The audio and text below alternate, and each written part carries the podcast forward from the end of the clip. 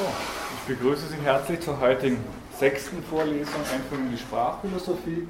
Wir werden uns heute das erste Mal Wittgenstein zuwenden und zwar werde ich Ihnen versuchen, seinen Ideal- und seinen normalsprachlichen Ansatz paradigmatisch an seinem Övre vorzuführen. Wittgenstein ist der einzige Philosoph, dem zwei Vorlesungen gewidmet sind nicht nur, weil er Wiener ist und auch hier am Institut sehr prominent vertreten, sondern ich möchte Ihnen auch aufzeigen, äh, dass das durchaus seine Berechtigung hat.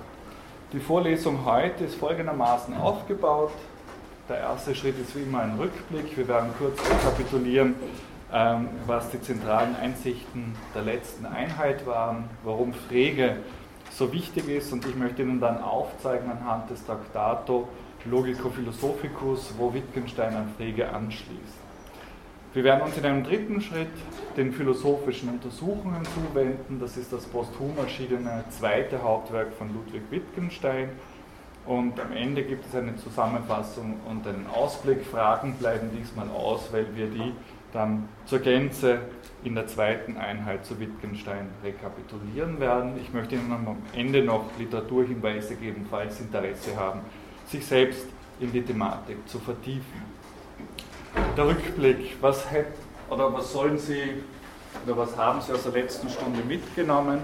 Äh, Gerald hat Ihnen versucht darzulegen, dass äh, Frege ausgehend von mathematisch-logischen Überlegungen zu sprachtheoretischen Fragestellungen kommt. Das ist nicht unwesentlich, weil quasi über die Mathematik, über die Logik wird Sprache ein Thema und zwar ein Zentralthema innerhalb der Philosophie des 20. Jahrhunderts und man kann sagen, dass mit Frege der Linguistic Turn, also die sprachphilosophische Wende äh, innerhalb der analytischen Philosophie ihren Ausgangspunkt genommen hat.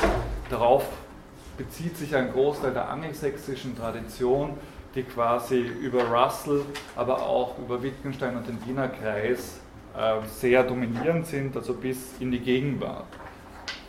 Was ist der Clou dieser Überlegungen? Ich glaube, diesen Shift äh, müssen Sie mitnehmen. Gerald hat Ihnen das das letzte Mal sehr deutlich auf den Folien versucht zu präsentieren. Sprache ist hier nicht mehr ein Gegenstand innerhalb der philosophischen Landschaft, nicht mehr eine Teildisziplin, ähm, der man besondere Aufmerksamkeit zuwendet, so wie es andere Themenfelder gibt, sondern es wird davon ausgegangen, dass Sprache die Bedingung der Möglichkeit von Erkenntnis überhaupt darstellt. Also das ist, ist ein, ein wichtiger Shift, wenn, wenn Sie sich zurückerinnern an Platon, wo quasi über die Richtigkeit der Namen verhandelt worden ist, inwiefern die Erkenntnis störend oder erkenntnisfördernd sind das zwar auch dort Sprache als Medium verhandelt worden ist, aber immer quasi als bloßes Vehikel zur eigenen Erkenntnis zu kommen oder zur eigentlichen Erkenntnis zu kommen. Nun wird aber aufgezeigt, dass quasi Sprache die Conditio sine qua non, also die Bedingung, von der überhaupt äh, Erkenntnis in Anschlag äh, gebracht werden kann, in den Mittelpunkt drückt. Deswegen kann man auch sagen, dass die gesamte philosophische Tradition im 20. Jahrhundert sich um dieses Feld, das eigentlich kein Thema mehr ist, nämlich die Sprache versucht ähm, zu verständigen. Und darin kommen auch diese unterschiedlichen Strömungen, wie wir sie hier in der Vorlesung Ihnen jetzt langsam ähm, sukzessive präsentieren werden, nämlich die sprachanalytische Philosophie, aber auch die hermeneutisch-phänomenologische und die strukturalistische äh, Zugangsweise überein. Sprache fungiert als Bedingung der Möglichkeit der Erkenntnis und ist nicht mehr bloß ein Gegenstand derselben. Man kann auch sagen, dass die Sprachphilosophie dadurch den Status einer Prima Philosophia, einer ersten Philosophie eingenommen hat, dass quasi hier Sprachphilosophie jeder klassischen Erkenntnistheorie vorgeschaltet wird. Sie haben das letzte Mal präsentiert bekommen, inwiefern quasi bei Frege nicht nur die mathematische, sondern auch die logische Analyse der Ausgangspunkte Überlegungen ist und wie sehr eben Differenzierungen zwischen Sinn und Bedeutung daraufhin angelegt sind, eine klar umrissene Erkenntnis zu liefern. Der frühe Wittgenstein wird versuchen, an diesem Programm anzuknüpfen, wobei er nicht mehr quasi nur mehr auf logische und ähm, mathematische Überlegungen fußt. Frege selbst hatte nie den Status eines Philosophen für sich äh, veranschlagt oder beansprucht, sondern äh, hat sich durchaus als Logiker und Mathematiker verstanden. Bei Wittgenstein gibt es eben diesen Shift hin zu erkenntnistheoretischen und ontologischen Fragen. Also inwiefern eben Sprache äh, dafür mitverantwortlich ist, dass wir überhaupt eine Erkenntnis von Welt haben. Wir werden heute auf diese klassische äh, Isomorphie, eine logische Abbildtheorie noch stoßen und inwiefern ontologische Fragestellungen auch damit verbunden sind, das heißt Kategorien des Seins, das Grundverständnis unseres Weltlichen in der, in der Welt sein. Ziel dieser ganzen Untersuchung ist es aufzuzeigen, dass die bisherige Philosophie äh, gerade darin versagt hat, dass eben sprachanalytische Überlegungen nicht angestellt worden sind. Und aus diesem Grund werden quasi hier äh, eine Reihe von Überlegungen zu einer Metaphysikkritik formuliert, die quasi äh, Metaphysik als Schein oder die Probleme der Metaphysik als Scheinprobleme entlarvt und das logische Fundament der Sprache freilegen möchte. Jetzt dazu genauer. Ich möchte zunächst eine Biografie vorschieben und dann auf den Traktatus Logico Philosophicus von Wittgenstein eingehen. Wittgenstein, ich habe das davor schon kurz angedeutet, ist Österreicher, in Wien geboren, hier aufgewachsen, sehr eng äh, mit dem kulturellen Umfeld dieser Stadt verbunden, also ein großer Liebhaber auch der klassischen Musik, aber auch der Literatur, Karl Kraus, aber auch äh, Macht zum Beispiel, ähm, äh, waren hier für ihn ausschlaggebend. Er ist 1889 geboren und zwar als jüngstes von acht Kindern einer Familie, äh, die sehr reich war, nämlich die Wittgensteins waren ähnlich wie die Krupps in Deutschland dafür verantwortlich, dass sie quasi als Großindustrielle hier die Donaumonarchie mit, mit äh, Eisen, glaube ich, versorgt haben oder Stahlindustrie. Wittgenstein hat einen Großteil äh, seiner Schullaufbahn in Privatschulen oder in, bei Hausunterricht ähm, genossen, bis auf eine Ausnahme in Linz, das werden Sie wahrscheinlich kennen, mit wem er da an derselben Schule war, also jahrgangsgleich äh, mit einem anderen bekannten Österreicher. Ähm, er hat nach dieser herkömmlichen Schulausbildung angefangen, ähm, technische Studien aufzunehmen, und zwar ist er nach Berlin gegangen und später nach England. Er war auch da recht erfolgreich. Unter anderem hat er sich ein, ein, eine Erfindung patentieren lassen, die im Ersten Weltkrieg zum Einsatz gekommen ist, nämlich dass man mit, mit, äh, mit einem Gewehr durch den Propeller schießen konnte. Also da hat er offensichtlich das so zustande gebracht, dass, äh, dass man sich selbst nicht abgeschossen hat. Und äh, er war da durchaus ähm, talentiert. Er hat aber angefangen in dieser Zeit sich mit den Grundlagen der Mathematik und der Logik auseinanderzusetzen und ist dort auf die Arbeiten von Frege und von Bernard Russell gestoßen. Und diese Auseinandersetzung hat ihn dazu gebracht, Russell 1911 aufzusuchen und auch Frege zu kontaktieren.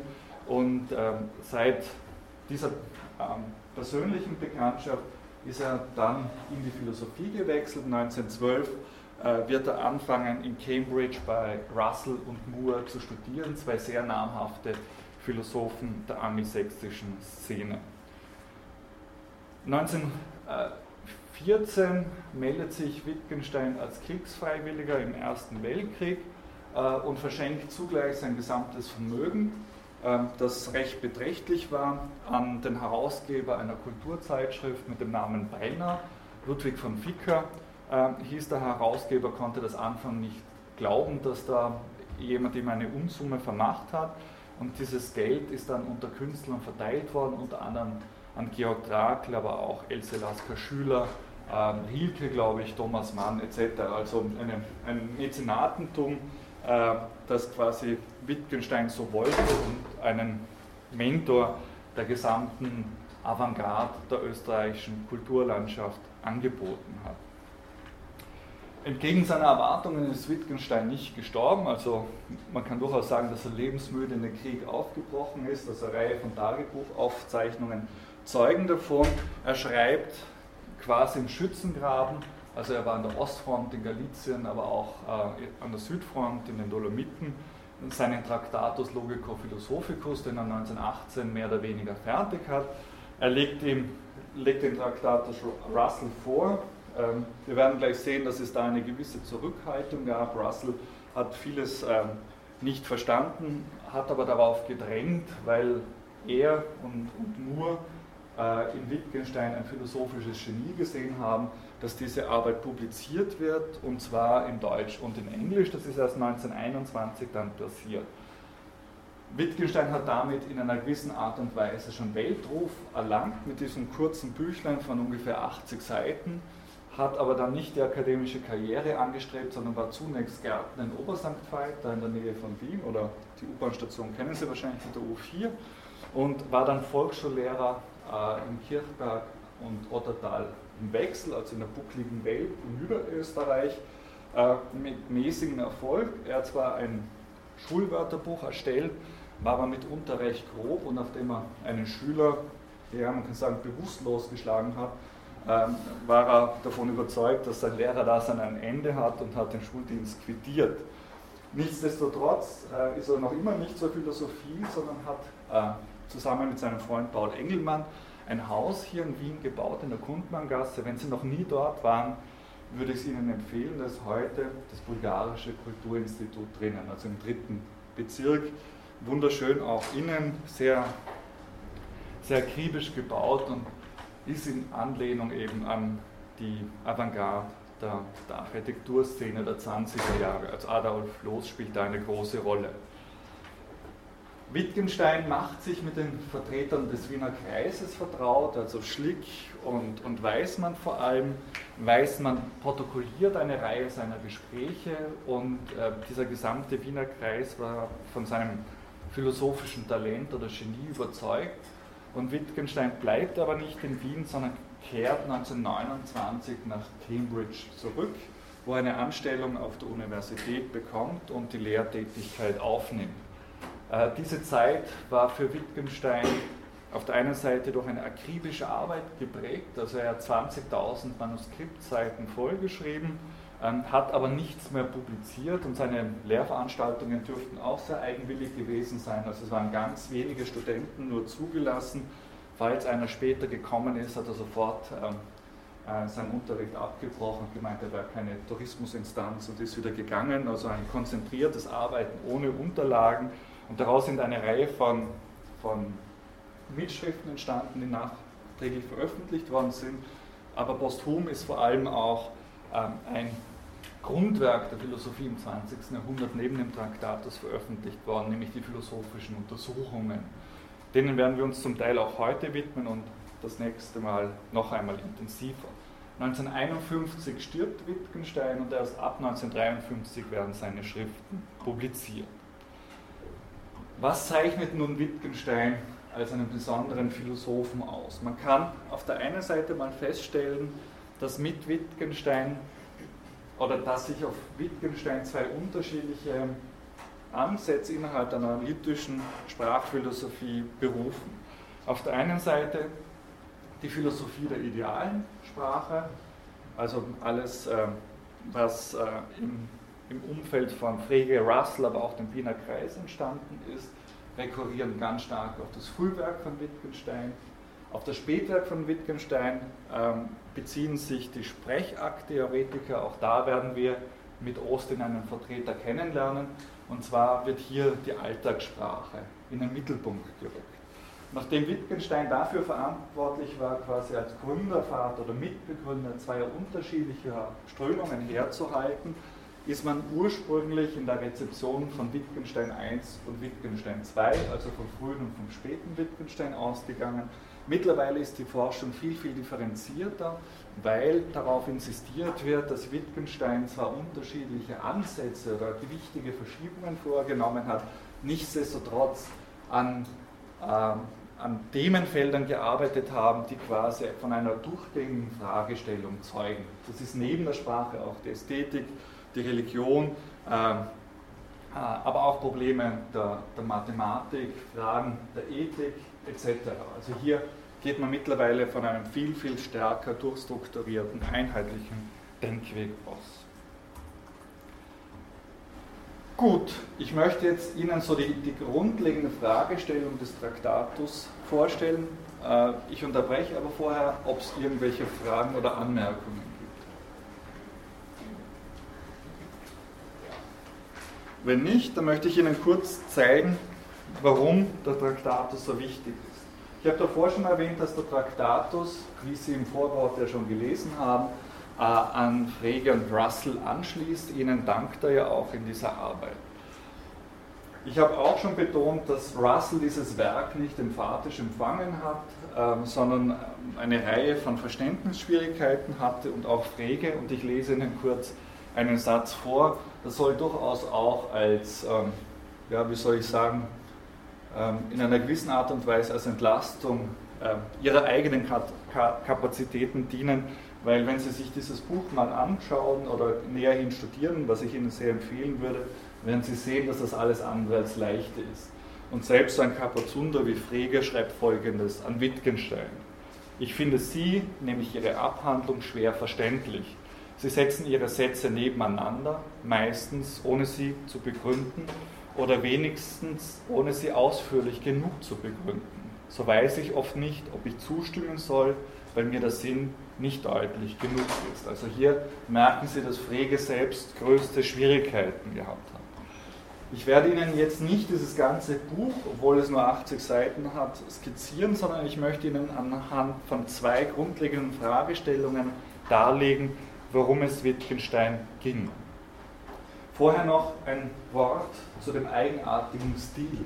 Also wenn Sie sich den anschauen, den Traktatus, der Traktatus ist quasi mit einem merkwürdigen äh, Nummerierungssystem aufgebaut. Sie haben sieben Hauptsätze mit Untersätzen, die sich nur zum Teil, oder da muss man sehr vorsichtig sein, wie Prämisse äh, Inklusion, Konklusion zueinander verhalten sondern es ist oft ähm, so, dass quasi zwar die Hauptsätze grundlegenden Themen skizzieren, aber was nachher kommt, ist ähm, nicht ähm, abgeleitet oder nur zum Teil abgeleitet, sondern man muss den Traktatus quasi immer rauf und runter im wahrsten Sinne des Wortes lesen, um quasi in diese diversen Hauptsätze reinzukommen. Und zwar beispielsweise der Hauptgedanke der Abhandlung ist äh, unter einer dreifachen, also dreistelligen Kommazahl zu finden. Also nur, dass Sie eine Idee kriegen, wie komplex das Ganze ist.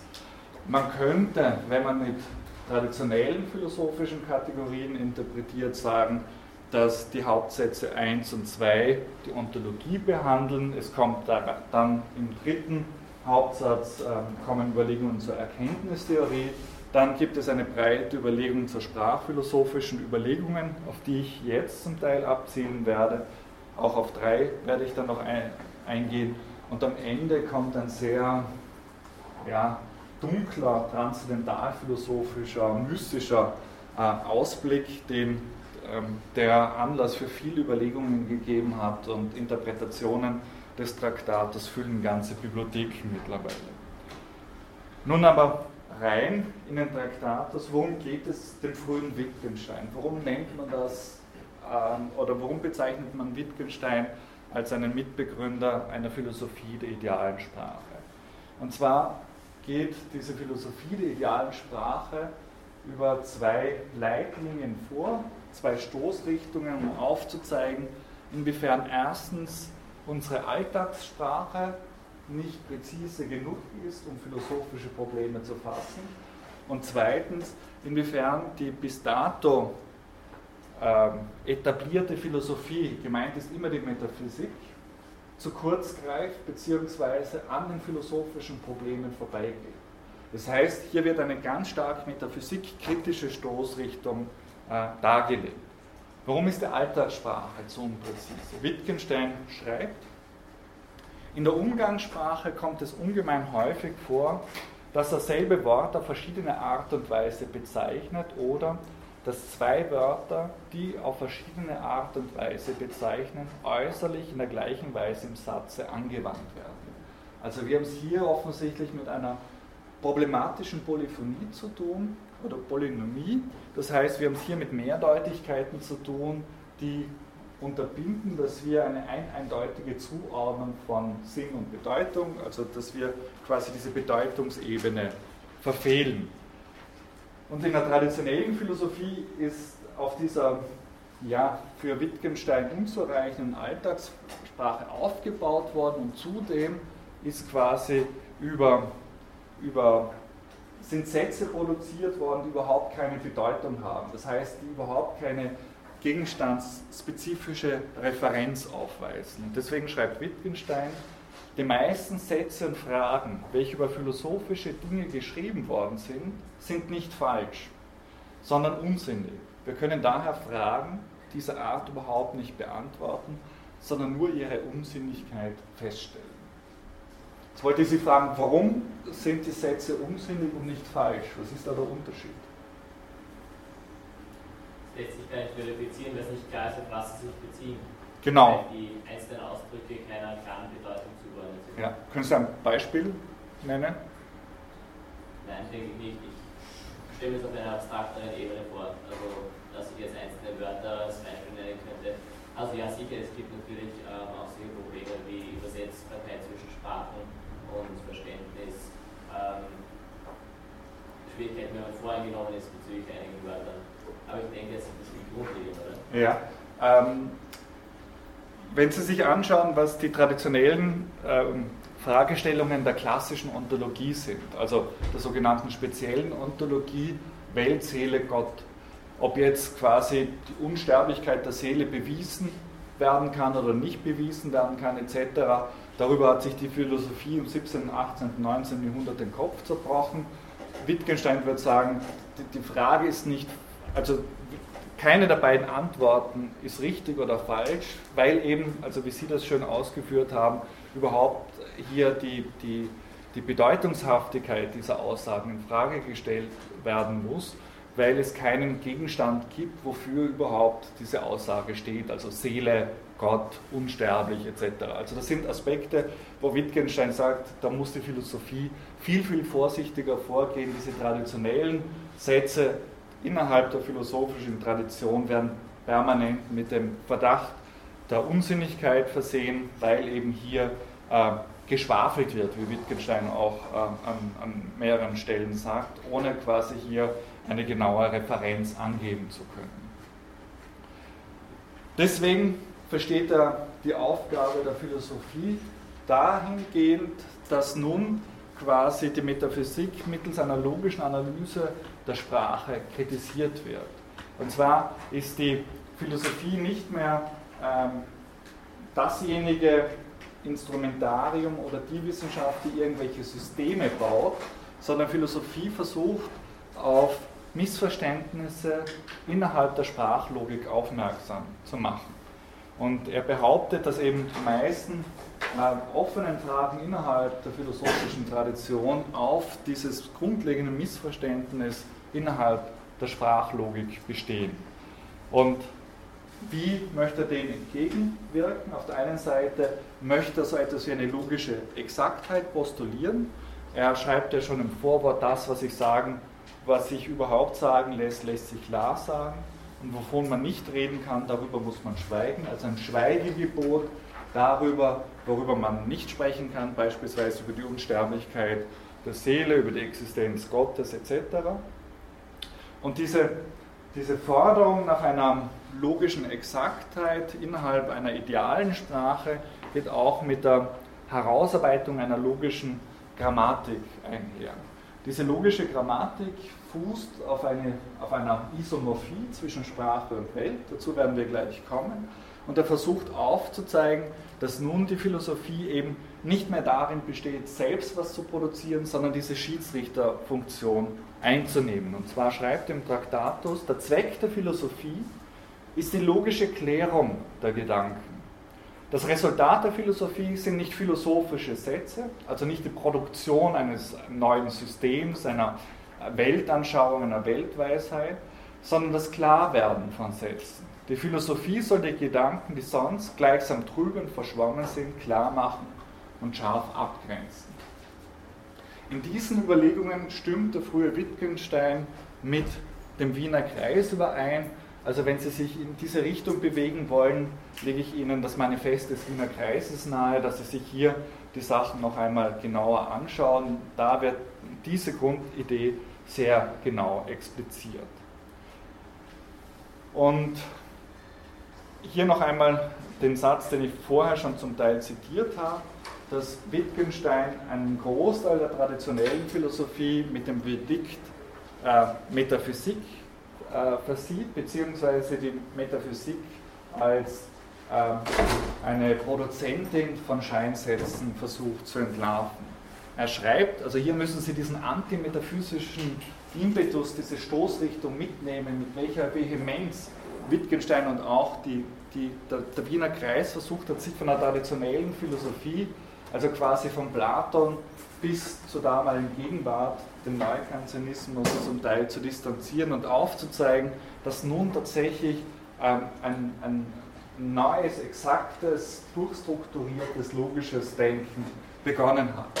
Wittgenstein schreibt, die meisten Sätze und Fragen, welche über philosophische Dinge geschrieben worden sind, sind nicht falsch, sondern unsinnig. Wir können daher Fragen dieser Art überhaupt nicht beantworten, sondern nur ihre Unsinnigkeit feststellen. Die meisten Fragen und Sätze der Philosophen beruhen darauf, dass wir unsere Sprachlogik nicht verstehen. Also hier haben Sie quasi in Nutze diese, diese akribische äh, Auseinandersetzung mit der eigenen Sprachlogik und auch diese eklatante, vehemente Abwehr gegenüber äh, traditionellen Herangehensweisen. Die Aufgabe der Philosophie besteht nun näherhin darin, diese Schiedsrichterfunktion einzunehmen und strikt zu unterscheiden zwischen sinnvollen Sätzen, das heißt Sätzen, die wahr sein können, also genau wie der Kollege das vorher expliziert hat, die eben Wahrheit funktional sind, die überhaupt verifiziert oder falsifiziert werden können und im Gegensatz dazu quasi alle unsinnigen Sätze und Scheinsätze auszuklammern, die vornehmlich der Metaphysik zugebilligt werden, dessen Zeichen überhaupt keine Bedeutung haben, die eben keine Referenz in diesem klassischen Sinn haben. Daher liegt quasi die ureigenste Aufgabe der Philosophie darin, zwischen diesen beiden äh, Bereichen, zwischen sinnvoll Sagbaren und dem bloß Unsinnigen zu differenzieren. Auch hier noch einmal ein Zitat, äh, bei dem klar wird, wie wie prägnant Wittgenstein das versucht auf den Punkt zu bringen und auch mit welcher Emphase er das vorträgt. Also Sie äh, müssen sich äh, zu Gemüte führen, dass Wittgenstein damals 1889, 1918, ähm, also mit 29 Jahren, quasi Tabula Rasa machen möchte mit der herkömmlichen Tradition. Er schreibt da, die richtige Methode der Philosophie wäre eigentlich die, nichts zu sagen, als was sich sagen lässt, also Sätze der Naturwissenschaft. Die können nämlich verifiziert oder falsifiziert werden. Also etwas, was mit Philosophie nichts zu tun hat. Und dann immer, wenn ein anderer etwas Metaphysisches sagen wollte, ihm nachzuweisen, dass er gewissen Zeichen seinen Sätzen keine Bedeutung gegeben hat. Also der Philosoph ist wirklich ein Schiedsrichter wie im Fußball, der quasi dem philosophischen Metaphysiker zunächst die gelbe und dann die rote Karte sagt und dann ihn irgendwie äh, quasi eines groben Missverständnisses oder Fouls bezichtigt und ausschließt. Also einer, der nur aufzeigt, was sich eben sagen lässt und damit die Scheidung vom Unsinnigen versucht in den Vordergrund zu rücken. Noch einmal zur Explikation, was diese metaphysischen Sätze sein können. Das sind Sätze über den Sinn des Lebens, über die Weltanschauung, über Gott, Gut und Böse. Das wären alles Scheinsätze, über die nichts gesagt werden kann. Das sind nicht Sätze der Naturwissenschaften, die verifiziert werden kann, können. Und äh, man kann den Wittgenstein jetzt auch noch einmal anders lesen. Und zwar auf der einen Seite natürlich diese strikte Trennung ähm, auf der anderen Seite kann man dieses Schweigegebot aber noch einmal in einer anderen Art und Weise in den Mittelpunkt rücken, dass nämlich über ethische oder religiöse Belange nicht philosophisch herumgelabert werden soll. Das heißt, Äh, dadurch werden ethische und religiöse Fragen zwar aus der Philosophie, quasi aus dem philosophischen Diskurs ausgeschlossen, damit aber nicht als nichtig erklärt. Sondern dieses Schweigen wäre dann ein beredtes Schweigen, ein gehaltvolles Schweigen. Äh, und es gibt Briefe, wo Wittgenstein das andeutet. Im Traktatus selbst schaut das ähm, sehr schroff aus, dass er das alles ausgrenzt. Und Wittgenstein schreibt einem zuvor schon erwähnten Ludwig von Ficker folgendes. Denn der Sinn des Buches, nämlich des Traktatus Logico Philosophicus, ist ein ethischer. Alles das, was viele heute schwefeln, habe ich in meinem Buch festgelegt, indem ich darüber schweige. Also hier kann deutlich gemacht werden, dass ethische und religiöse Belange nicht äh, quasi eliminiert werden sollen, aber sie sollen nicht in der Art und Weise thematisiert werden, wie es bis dato gemacht worden ist, nämlich darüber irgendwie zu schwefeln, ähm, im schlechten Sinne herumzuphilosophieren, sondern das Einzige, was die Philosophie machen kann, ist quasi dieses logisch-propedeutische Instrumentarium zu sein, Sätze der Naturwissenschaften, die verifizierbar und falsifizierbar sind, von denen, die unsinnig sind, zu unterscheiden und die über diese unsinnigen Sätze ähm, über Scheinsätze der Metaphysik soll nicht näher hin herumgeplaudert werden, sondern wenn man quasi hier mit einer Ernsthaftigkeit herangehen möchte, muss man darüber schweigen, sich zurückhalten, jeder Äußerung enthalten. Bitte. Löst das Problem, indem man schweigt? Wittgenstein würde sagen, ähm, man löst das Problem nicht, obwohl er am Anfang, also am, am Ende des Vorworts sagt, alle philosophischen Probleme sind gelöst. Wittgenstein wird aber sagen, dass wenn ich zumindest methodisch anerkenne, dass ich nicht in, in einer falsifizierbaren oder verifizierbaren Art über diese Probleme sprechen kann, dann ähm, relativiere ich diese zumindest nicht. Und insofern ist quasi dieser eigenwillige Impetus des frühen Wittgenstein sehr wichtig, zu sagen, äh, was die Philosophie kann, ist ein minimaler Bereich. Sie nimmt diese Schiedsrichterfunktion ein und vor dem anderen gebietet es auch der philosophische Ernst, Abstand zu nehmen und in ein beredtes Schweigen oder in ein Schweigen zu verharren, weil darüber nicht in dieser Art und Weise wie äh, im Sinne der Naturwissenschaften gesprochen werden kann. In welcher Art und Weise also gibt es da irgendwelche Ansätze?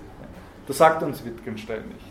Also Wittgenstein sagt, also dann, das ist quasi die Grenze, die er ziehen will zwischen dem sinnvoll Sagbaren und dem Unsinnigen. Und das müssen wir quasi akzeptieren. Das ist der frühe Wittgenstein, der später wird versuchen, hier eine Reihe von weiteren Überlegungen noch einmal mit einzuführen. Also ich kann, kann heute am Ende, das habe ich jetzt nicht ausgeführt, kann ich zum Beispiel über Überlegungen zur Religion und so weiter von seiner Warte aus noch sprechen. Gibt es Ansätze oder gibt es Nachweise, dass die Definition Kant beeinflusst war? Es gibt ähm, gerade im Traktatus eine Reihe von, von Kant-ähnlichen Formulierungen, wobei quasi Wittgenstein nicht selbst ähm, Kant Original gelesen hat oder kaum, also wahrscheinlich hat er die Prolegomena gekannt, aber vermittelt über Schopenhauer ist ihm diese Kantsche Diktion und auch Kantsche Fragestellungen vertraut gewesen. Also der Traktatus strotzt vor transzendentalphilosophischen Begrifflichkeiten. Aber Wittgenstein, das ist auch eigentümlich, und, und, das ist auch etwas Eigentümliches in der gesamten analytischen Philosophie, die fangen quasi nicht an, so wie wir das machen, bei, bei dem Durchdenken der ganzen Tradition, bevor man den ersten Mucks sagt, sondern die stellen sich viel selbstbewusster hin und greifen einfach Überlegungen auf. Dieses Schweigegebot übrigens hat innerhalb der analytischen Philosophie bis weit in die 70er Jahre gewirkt. Wenn man sich anschaut, dass quasi erst mit Rawls ähm, ähm, ethische Probleme, politische Probleme thematisiert worden sind, kann man sich vorstellen, wie, wie einflussreich gerade dieses Schweigegebot innerhalb dieser philosophischen Strömung geblieben ist. Gibt es sonst noch Fragen? Wie rechtfertigt Wittgenstein denn diese Beschränkung auf das verifizierbare falsifizierbare, falsifizierbare Selbst? Also mit was für Arten von Sätzen sind die dann wieder verifizierbar bzw. falsifizierbar? Also geht er da nicht, also ja, das ist eine sehr gute Frage, weil natürlich das, was er, also wenn man darüber reflektiert, welchen Status seine Überlegungen haben, müsste man ja auch sagen, dass die quasi nicht mehr innerhalb der Naturwissenschaften gestellt sind. Er spricht auch am Ende des Traktatus ähm, davon, dass es quasi die Leiter, also dass das Buch die Leiter ist, die man dann wegschmeißt, sobald man das verstanden hat. Ähm, man müsste wahrscheinlich ähm, auf den Unterschied zwischen Sagen und Zeigen rekurrieren, auf den Wittgenstein auch eingeht, ähm, dass das, was hier gemacht wird, in einer gewissen Art und Weise ein Zeigen ist dieses Problems, das sich selbst aber nicht noch einmal einholen kann. Also das ist etwas, worauf Wittgenstein gerade am Ende des Traktates sehr intensiv eingeht und äh, auch das also ist Gegenstand aktueller Forschungen. Aber Sie haben absolut die richtige Fährte, wie hochproblematisch das, das Konzept ist. Also quasi auch eine Kantsche Falle, äh, wo, also wo der Status der eigenen Rede hochkomplex ist. Der späte Wittgenstein wird hier auch noch einmal eine ganz eigene Lösung versuchen zu präsentieren. Also Wittgenstein selber sagt, okay, wenn man das verstanden hat, wenn man quasi dieses Niveau erreicht hat, auf dem ich jetzt bin, kann man die Leiter weghauen und zieht das auch als unsinnig an. Also es ist quasi nur ein Mittel zum Zweck. Sonst noch Fragen? Ansonsten würde ich ein erstes Zwischenresümee ziehen. Also noch einmal als Wiederholung, die Aufgabe der Philosophie liegt in dieser Sprachkritik, nämlich quasi Sinn, unsinnige von sinnvollen Sätzen zu unterscheiden, nämlich das, was sagbar ist in den Wissenschaften, im Gegensatz zu dem, was unsinnig ist, wie wir das in der Metaphysik, oder was quasi ambivalent in der Alltagssprache zum Ausdruck kommt. Die Philosophie obliegt, der Philosophie obliegt die Aufgabe der Klärung dieser Gedanken in logischer Hinsicht. Und wenn quasi die Philosophie sich dieser logischen Analyse der Sprache annimmt, sind auch alle philosophischen Probleme gelöst. Was aber nicht heißt, dass alle Probleme gelöst sind, wie wir ja davor durch die Zwischenbemerkung schon mitbekommen haben. Und nun möchte kurz diese, oder möchte ich kurz diese logische Form herausarbeiten, um Ihnen eine Idee zu geben, in welche Richtung das gehen kann. Und zwar ist es äh, eine spezifische Abbildtheorie, die wir schon in einer gewissen Art und Weise bei, bei Leibniz und seiner Isomorphie von Welt und Sprache kennengelernt haben.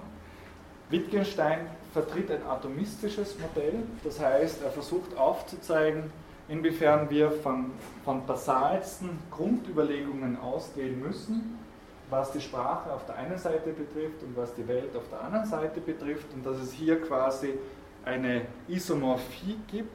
Alle höherstufigen ähm, Verschränkungen, was jetzt die Welt, aber auch die Sprache anbelangt, sind quasi eine Verbindung dieser atomaren Einheiten, dieser Elemente, beziehungsweise das logische Produkt davon. Ich habe hier das nur ganz schematisch und vollkommen unterkomplex, was den Traktatus anbelangt, versucht aufzuzeigen, dass in dieser Gegenüberstellung von Sprache und Welt quasi zwei grundlegende Ordnungen thematisiert werden, die quasi auf der Seite der Sprache äh, zunächst durch Sätze bzw. Elementarsätze und Namen zusammengesetzt sind. Also eine Verknüpfung von Namen wären Elementarsätze, äh, eine Verknüpfung oder das logische Produkt von Elementarsätzen wären Sätze und quasi äh, die Gesamtheit der Sätze bildet die Sprache. Ebenso geht es quasi auf der anderen Seite. Der Gegenstand Ding wäre die basalste ähm, Grundlage, dann werden quasi das Ganze über Sachverhalte und Tatsachen hin zu dieser Grundstruktur der Welt expliziert. Wenn Sie sich den Traktatus anschauen, die Welt ist alles, was der Fall ist, etc., dann werden Sie sehen, dass Sie sofort mit dieser komplexen Begrifflichkeit vertraut werden. Was mir hier wichtig ist, ist nicht, dass wir jetzt darauf eingehen, was ein Elementarsatz ist oder ein Name. Das sind Sachen, die auch Wittgenstein selbst ziemlich herumgeplagt haben äh, und, und, in seiner logischen Analyse äh, beschäftigt haben, sondern mir wäre es wichtiger zu sehen, dass hier von einem logischen Korrespondenzverhältnis ausgegangen wird, nämlich dass die Elemente der Sprache mit den Elementen der Welt korrespondieren und dass dieses isomorphe, also strukturgleiche Verhältnis als ein Abbildungsverhältnis gesetzt wird. Und zwar ein Abbildverhältnis nicht in einem äh, naiven äh, Sinne der Ähnlichkeit, sondern als logisches Konzept. Was ist darunter zu verstehen? Wittgenstein gibt hier ein aufschlussreiches Beispiel im Traktatus, nämlich, dass dieses Abbildungsverhältnis nicht quasi über eine platte Mimesis zu verstehen ist, sondern quasi die logische Form repräsentiert. Und hier schreibt er, die Grammophonplatte, der musikalische Gedanke, die Notenschrift, die Schallwellen stehen alle in jener abbildenden internen Beziehung zueinander, die zwischen Sprache und Welt besteht. Ihnen allen ist der logische Bau gemeinsam.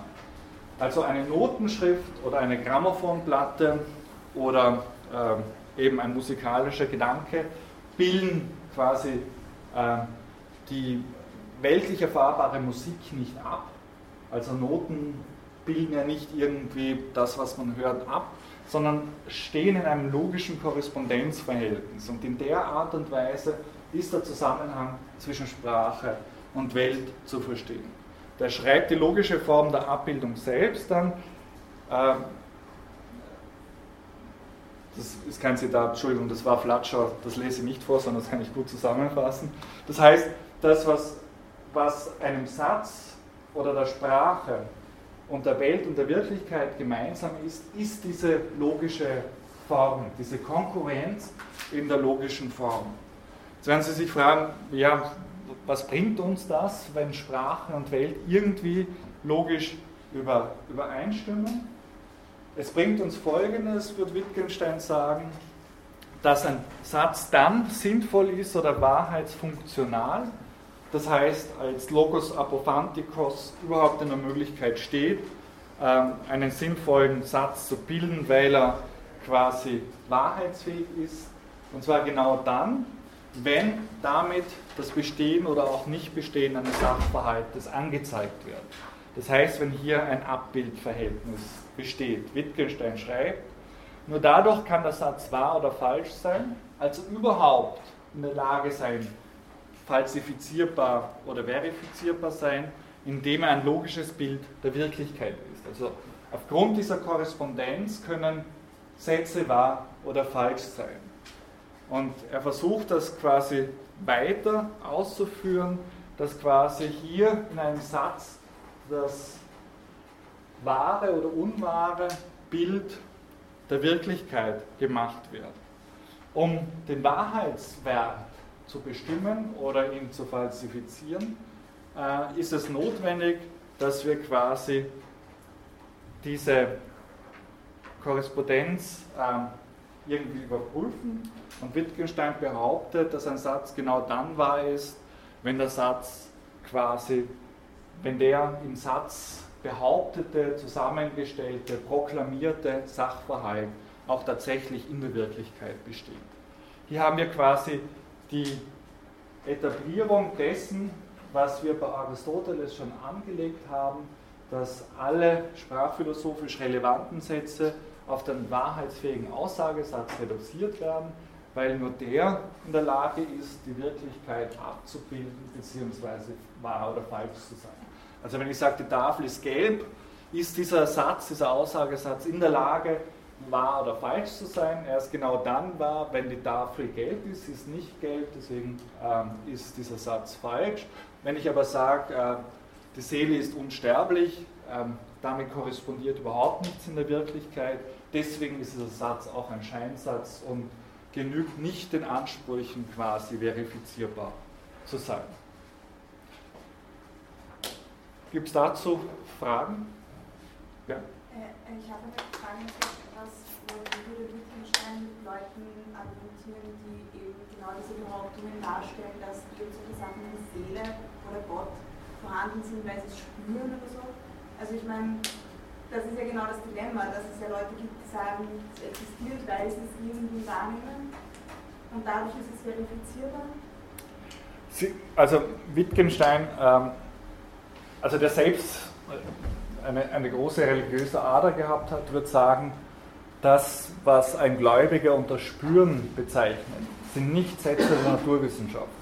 Das heißt, wir können diese Existenzaussagen nicht in dieser abbildenden logischen Relation machen, wie quasi der Logos Apophantikos das erfordert. Insofern können wir darüber nicht sinnvoll sprechen und müssen schweigen. Also da wäre der frühe Wittgenstein absolut rigoros.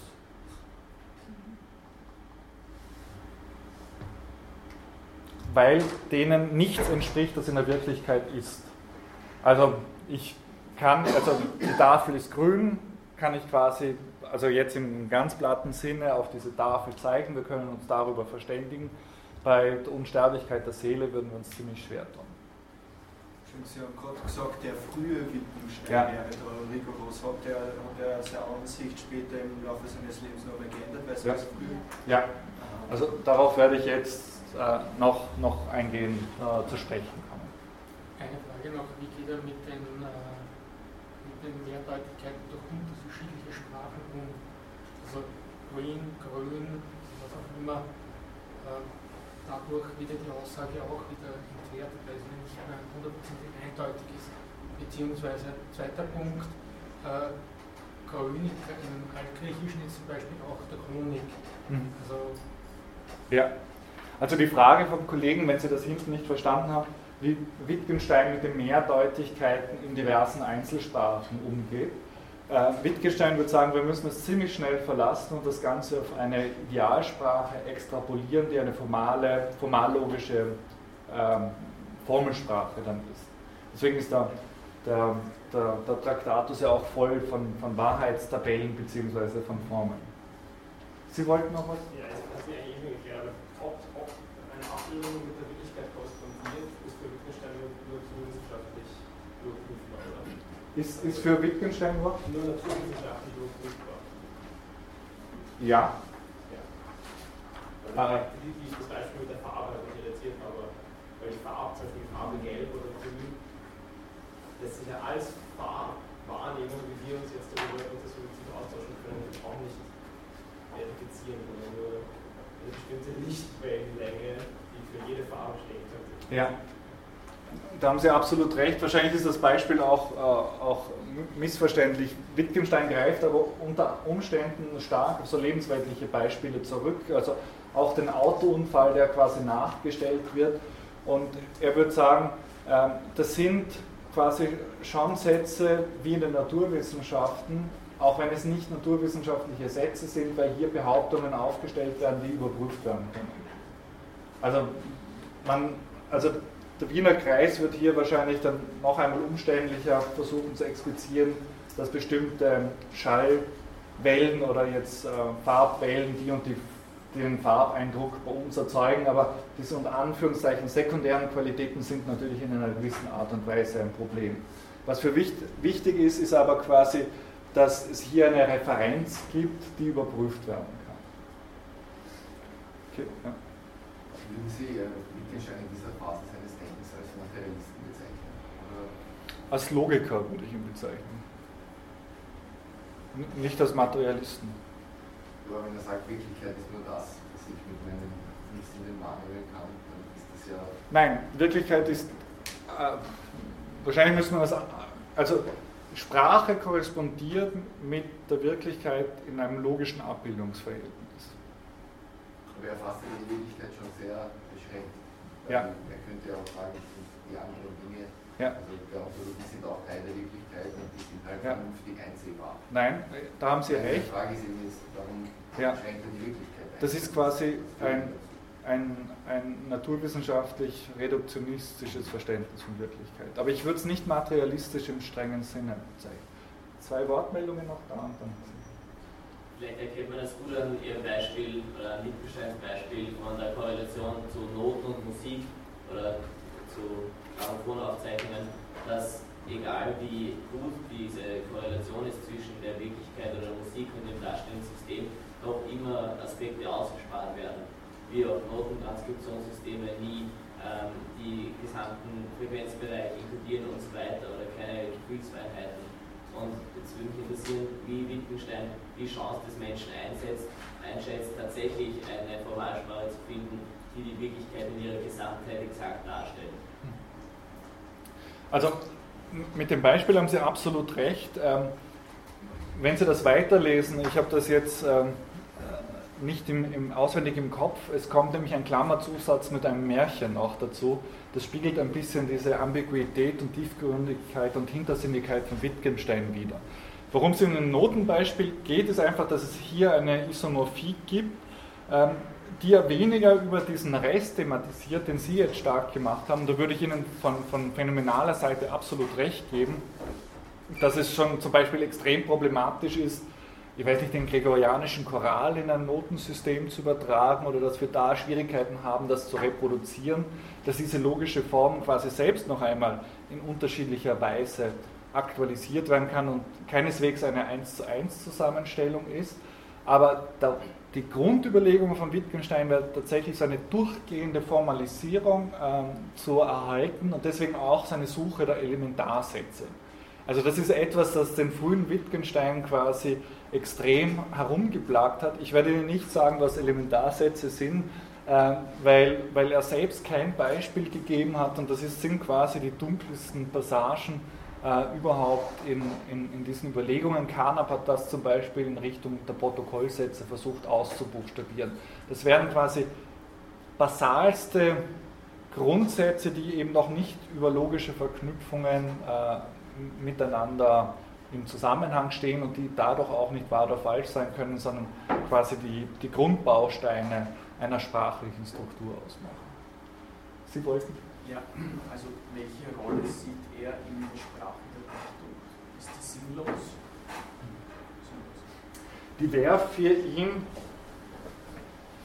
das ist ganz interessant, weil dieser frühe Wittgenstein ist manchmal ähm, zu, zu Sitzungen des Wiener Kreises eingeladen worden und er hat dann irgendwelche Balladen vorgelesen. Ähm, äh, bei ihm ist es nicht so, dass also was er, glaube ich, markieren wollte, ist, also bei, bei Frege ist diese Unterscheidung ziemlich klar. Ja? Also der kann das ausschließen. Bei Wittgenstein, der markiert das zwar auch im Traktatus, aber es gibt eine Reihe von Anekdoten und auch in Brieferzählungen und so weiter, wo er einfach eine Grenze zieht und sagt, bis dorthin können wir wissenschaftlich darüber uns austauschen und das andere dürfen wir nicht tangieren. Das heißt, dass die Kunst hier keine vordergründige Rolle spielt und deswegen zumindest nicht zu den sinnhaften Sätzen zählt.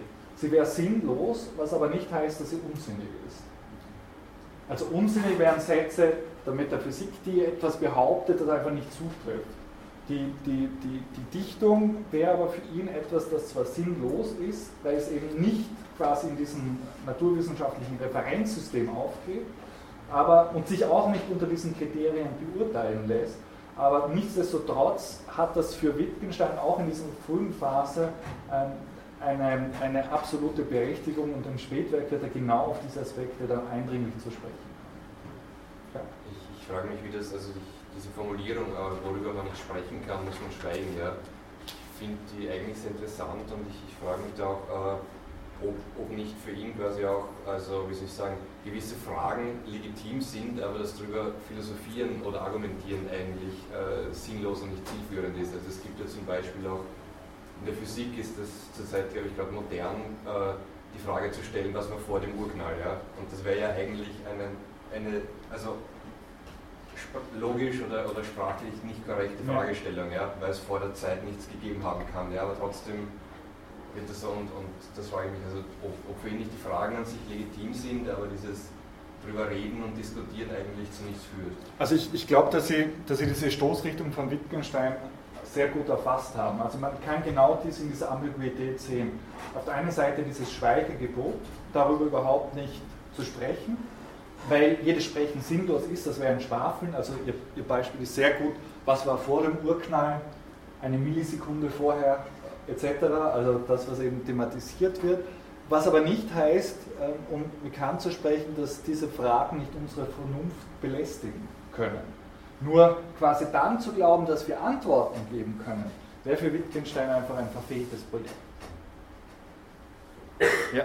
Und zu den wenn Wittgenstein sagt, dass diese Korrespondenz oder Überprüfbarkeit mit der Naturwissenschaften das Fundament ist, dann ist es so, dass diese elementarsten Elementarsätze korrespondieren mit den momentanen Elementarteilchen. Das heißt, alles, was man im Grunde, wenn man es berechnen könnte, auf ein Modell einfach von diesen Elementarteilchen eine Formel stecken könnte, so wäre die Grenzenzerlegung auch in sprachliche Elemente? Äh, nein, nein. Ähm, es wäre quasi, also nicht, nicht ein, also es, es wäre die Zerlegung einer logischen Analyse, die aber nicht ähm, im, im Sinne von, von einer physikalischen Aufteilung aufzufassen ist. Das, ähm, da geht, also Elementarsätze und Elementarteilchen haben da nichts miteinander zu tun. Also sondern, könnte man sagen, der Kollege gemeint hat, dass man diese Zwischentöne in der Musik oder so, dass das in einer groben Formulierung noch nicht drin steckt, aber vielleicht würde ein, eine bestimmte Richtung in der Physik behaupten, alles, was man irgendwie darstellen kann, lässt sich dann auf diese elementarsten Sachen aufbauen, aber auch ein unglaublich komplexes System, das man momentan einfach noch nicht. Ja, also erstens würde ich dieser Idee eine Absage erteilen, auch mit Wittgenstein. Und zweitens wird die Idee von Wittgenstein ist tatsächlich von einer logischen Isomorphie.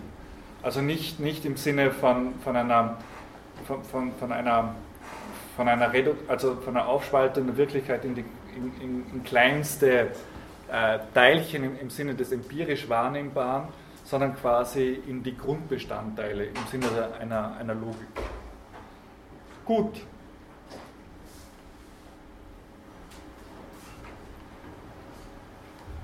jetzt noch dieses Ende, also noch einmal, äh, damit Sie das ein bisschen genießen können. Wittgenstein ein Jungspund, äh, noch nichts geschrieben, nicht mal Philosophie wirklich studiert, geschweige denn einen Doktor, schreibt in diesem Vorwort äh, quasi Folgendes, dass er mit der Philosophie zu einem Ende gelangt ist und ähm, quasi hier die auch präsentieren möchte. Also das müssen Sie sich fast auf der Zunge zergehen lassen. Er schreibt, dagegen scheint mir die Wahrheit der hier mitgeteilten Gedanken unantastbar und definitiv. Also Tipp für die Diplomarbeit oder nächste Seminararbeit. Sie können ja schauen, ob, ob die Professorin oder der Professor erkennt, woher das kommt. Ich bin also der Meinung, die Probleme im Wesentlichen endgültig gelöst zu haben. Und wenn ich mich hierin nicht irre, so besteht nur nun der Wert dieser Arbeit zweitens darin, dass sie zeigt, wie wenig damit getan ist, dass diese Probleme gelöst sind. Und genau diese Ambiguität haben wir vorher schon diskutiert. Also auf der einen Seite zu sagen, okay, mit der Philosophie habe ich aufgeräumt, auf der anderen Seite bleiben hier noch eine Reihe von Grundüberlegungen offen, die eben noch nicht äh, tangiert worden sind. Die Philosophie hat nur mehr diese Schiedsrichterfunktion alle anderen Fragen, auch wesentliche Fragen für Wittgenstein äh, nach dem Sinn des Lebens, der Ethik, der Religion, sind damit quasi nicht tangiert und auch nicht mehr äh, im Fokus der Philosophie. Gut, zum Spätwerk von Wittgenstein.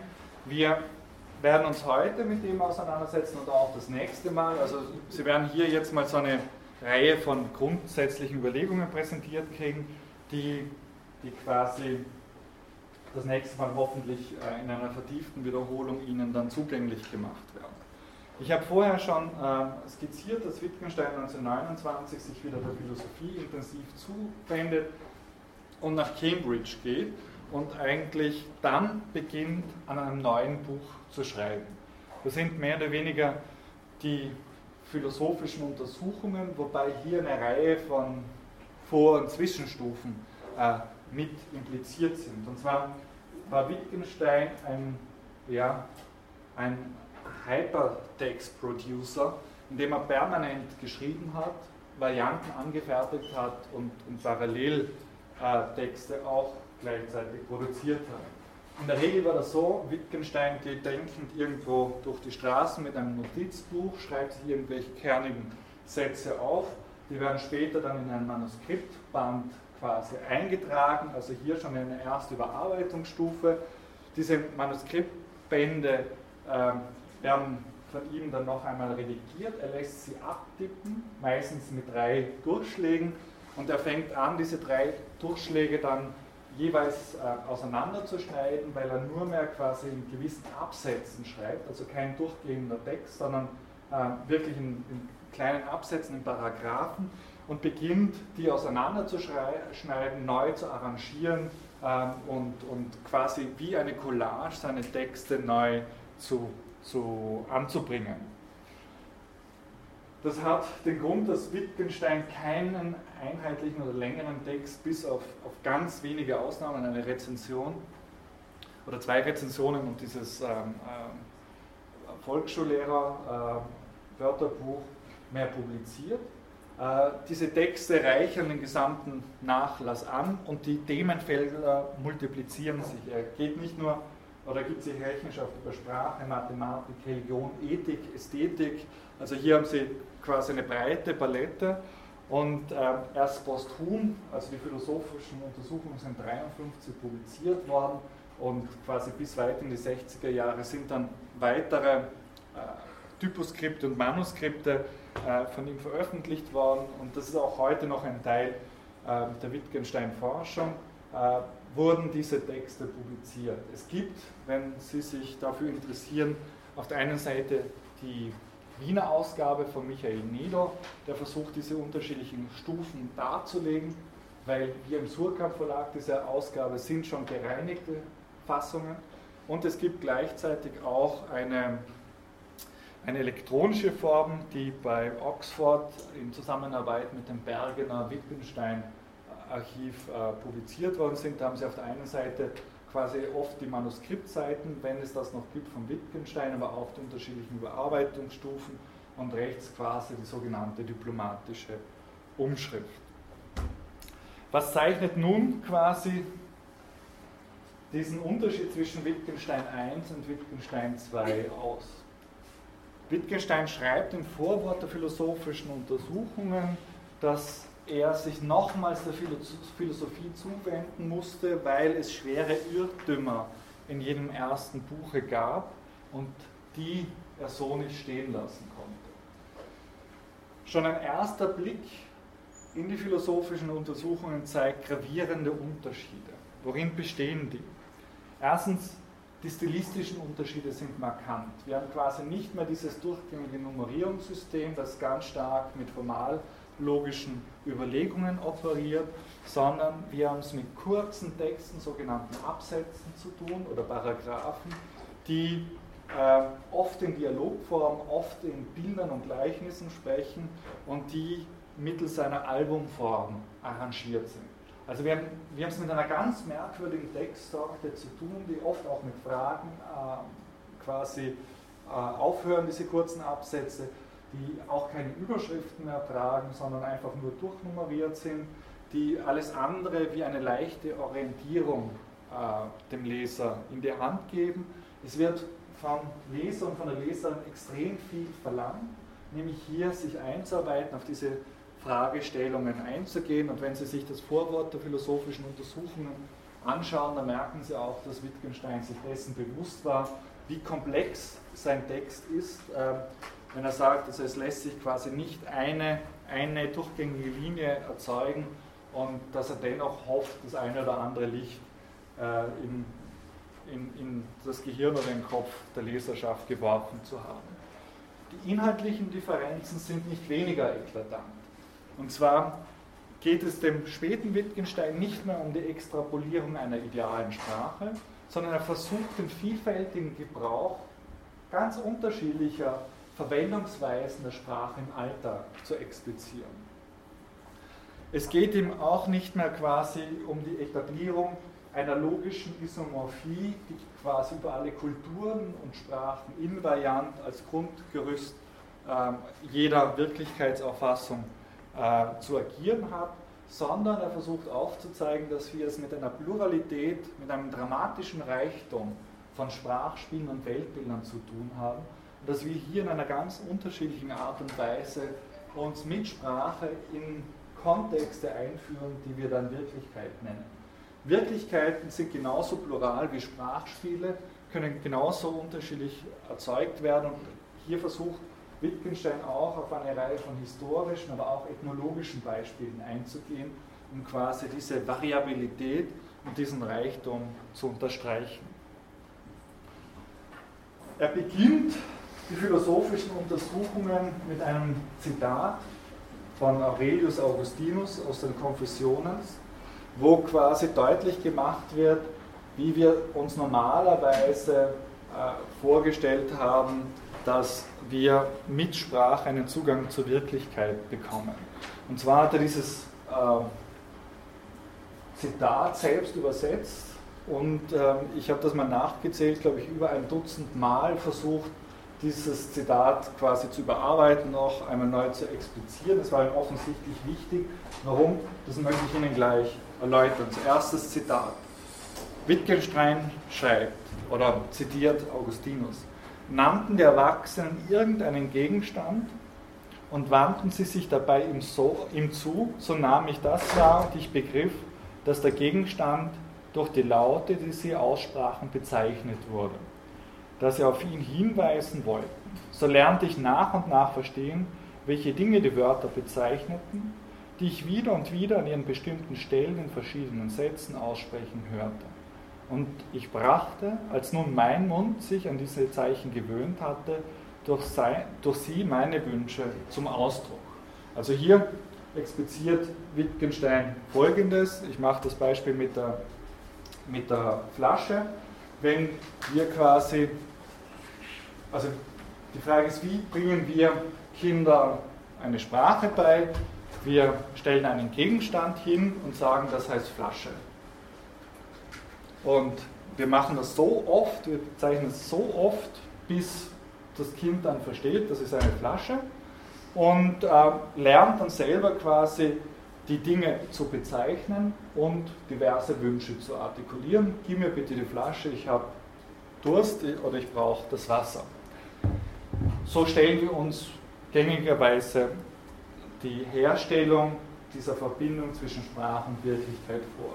Und Wittgenstein möchte nun aufzeigen, dass diese Namenstheorie der Bedeutung zu unterkomplex ist. Warum ist sie zu unterkomplex? Sie ist deswegen zu unterkomplex, weil auf der einen Seite quasi diese ostensive Definition, also diese, dieser Hinweis auf einen Gegenstand offensichtlich nicht ganz funktioniert.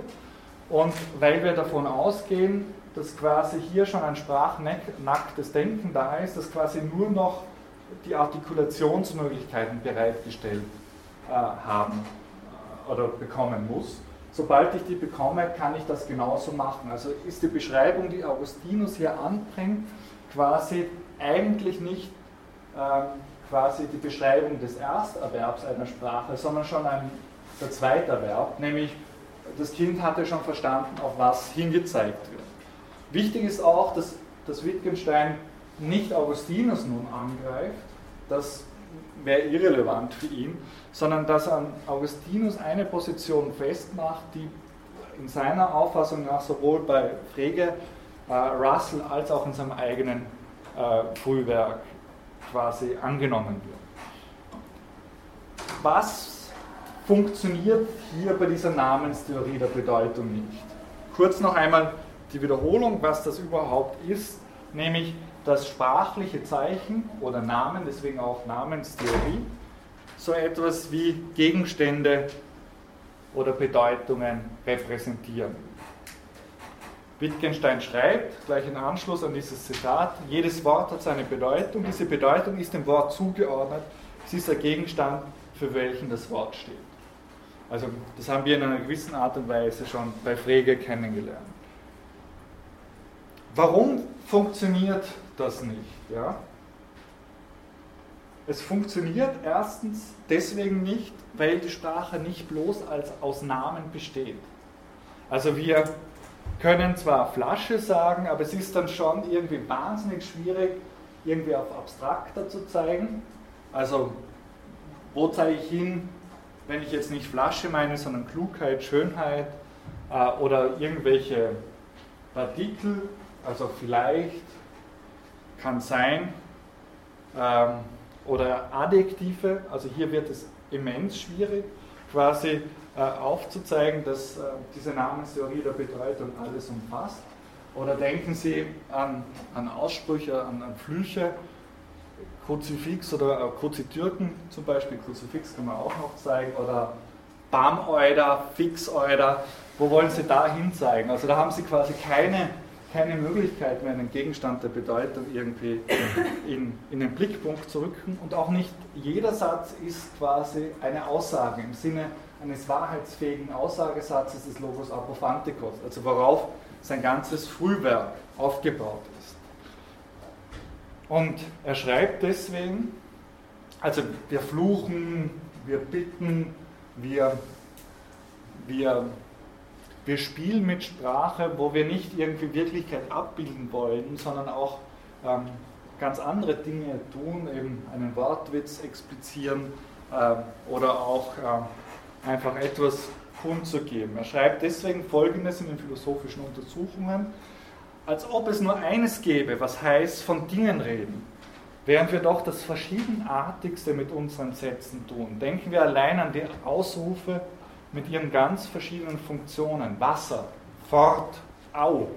Bist du nun doch geneigt, das ist ganz typisch für Wittgenstein, er spricht hier den Leser an, diese Wörter Benennungen von Gegenständen zu nennen. Also er beantwortet die Frage jetzt nicht, sondern quasi wirft diese Frage auf und äh, konfrontiert den Leser damit. Also hier sind wir aufgefordert einzusehen, nein, Sprache ist wesentlich komplexer und reichhaltiger wie nur eine atomare Zusammensetzung von Dingen und Verknüpfungen dieser Dinge. Und er versucht auch aufzuzeigen, warum diese ostensive Definition nicht funktioniert, warum quasi diese Definition, dieses hinweisende Verfahren, die, oder dieses Verfahren, das beansprucht, die Verbindung zwischen Welt und Sprache erstmals herzustellen, in sich mehr als fragwürdig ist. Er bringt das Beispiel von zwei Nüssen, das meines Erachtens eines der schönsten didaktischen äh, Beispiele ist. Sie können sich irgendwie, nachdem Sie alle Philosophie studieren, mit genügend Einbildungskraft hier zwei Walnüsse vorstellen. Wenn ich jemanden, der noch keine Sprache kennt, sage, das sind zwei Nüsse, also Sie sehen jetzt die, dann sagt Wittgenstein, es ist vollkommen unklar, worauf hier gezeigt wird. Meine ich quasi die Form, meine ich die Farbe, meine ich die Himmelsrichtung, meine ich die Nüsse? Also es ist quasi wahnsinnig schwierig, das irgendwie zu verstehen. Äh, das können Sie sicher auch irgendwie äh, so erklären, wenn ich Ihnen sage, müssen wir. Dann werden Sie sagen, okay, der Flatscher spricht ein bisschen undeutlich, aber was meint er jetzt? Das Wasser, die Flasche, ähm, die Form, das Plastik etc. Also hier wird deutlich, dass diese Hinweise und Definition nur dann einen Sinn hat, wenn ich bereits eine Sprache voraussetzen kann, einen Kontext habe. Den muss ich voraussetzen, dass ich sage, Flatscher, was meinst du mit müssen? Meinst du die Flasche? Und ich sage, mhm, dann kann ich ihm das bestätigen. Aber wenn wir quasi keine Möglichkeit hätten, uns irgendwie darüber auszutauschen äh, und, und keine Möglichkeit an Rückfragen, wäre das ziemlich schnell unterbunden. Das heißt, Wittgenstein hegt hier eine ganz große Skepsis, dass wir von einem Sprach oder von einem sprachlosen äh, einen, einen einfachen Zugang zur Wirklichkeit erhalten über dieses zeigende Verfahren. Er sagt, diese ostensive Definition ist in sich so voraussetzungsreich, dass quasi jede Konvention dieser Art schon Sprache voraussetzt und gerade das nicht erklären kann, was sie eigentlich erklären möchte. Und er kritisiert auch in einem nächsten Schritt quasi sein eigenes Streben nach einer Allgemeinheit bzw. einer exakten logischen äh, Eruierung dessen, was die Bedeutung ist. Und zwar das ist interessant, versucht er aufzuzeigen, dass dieses Streben nach logischer Exaktheit selbst wiederum eine metaphysische Forderung ist und gerade nicht sich ansieht, wie vielfältig unser Gebrauch der Sprache ist. Ich lese Ihnen dieses Zitat vor, weil ich das sehr griffig finde, inwiefern sich der späte Wittgenstein von dem frühen abgrenzt. Das ist quasi eine Mitschrift oder ein Diktat das er seinen Studierenden äh, in, im Unterricht in die Feder geflüstert hat. Das ist das sogenannte blaue Buch. Und zwar schreibt er, Philosophen haben ständig die naturwissenschaftliche Methode vor Augen und sind in der unwiderstehlichen Versuchung, Fragen nach der Art der Naturwissenschaften zu stellen und zu beantworten. Das ist genau seine frühe Position. Diese Tendenz ist eigentlich die Quelle der Metaphysik. Also er kritisiert sich selbst hier quasi in seiner Metaphysikkritik im Frühwerk, dass das immer noch metaphysisch ist, und zwar, und führt den Philosophen in ein vollständiges Dunkel. Anstelle von Streben nach Allgemeinheit hätte ich auch sagen können, die verächtliche Haltung gegenüber dem Einzelfall. Weil genau mit dieser Extrapolierung hin auf eine ideale Sprache äh, unterwandern wir bzw. verlieren wir aus dem Blick, was eigentlich unsere Sprache auszeichnet, nämlich dass wir ganz, ganz unterschiedliche Dinge tun können. Und dieser Methodenuniversalismus, der im Frühwerk propagiert worden ist, wird hier in Frage gestellt. Und zwar sagt er, wir brauchen nur eine Analogie mit dem Werkzeug uns vor Augen zu führen. Auch hier kommt wieder dieser alte Gedanke des Instrumentariums, das wir quasi schon bei Aristoteles und vor allem bei Platon mit dem Organon-Begriff kennengelernt haben, wieder auf. Und er sagt, wenn wir uns das Instrument quasi nur eindimensional denken, kommen wir ziemlich schnell in ein Problem. Und hier ein ganz typisches Beispiel von Wittgenstein aus, aus, der, aus dem dramatischen Reichtum der Alltagswelt.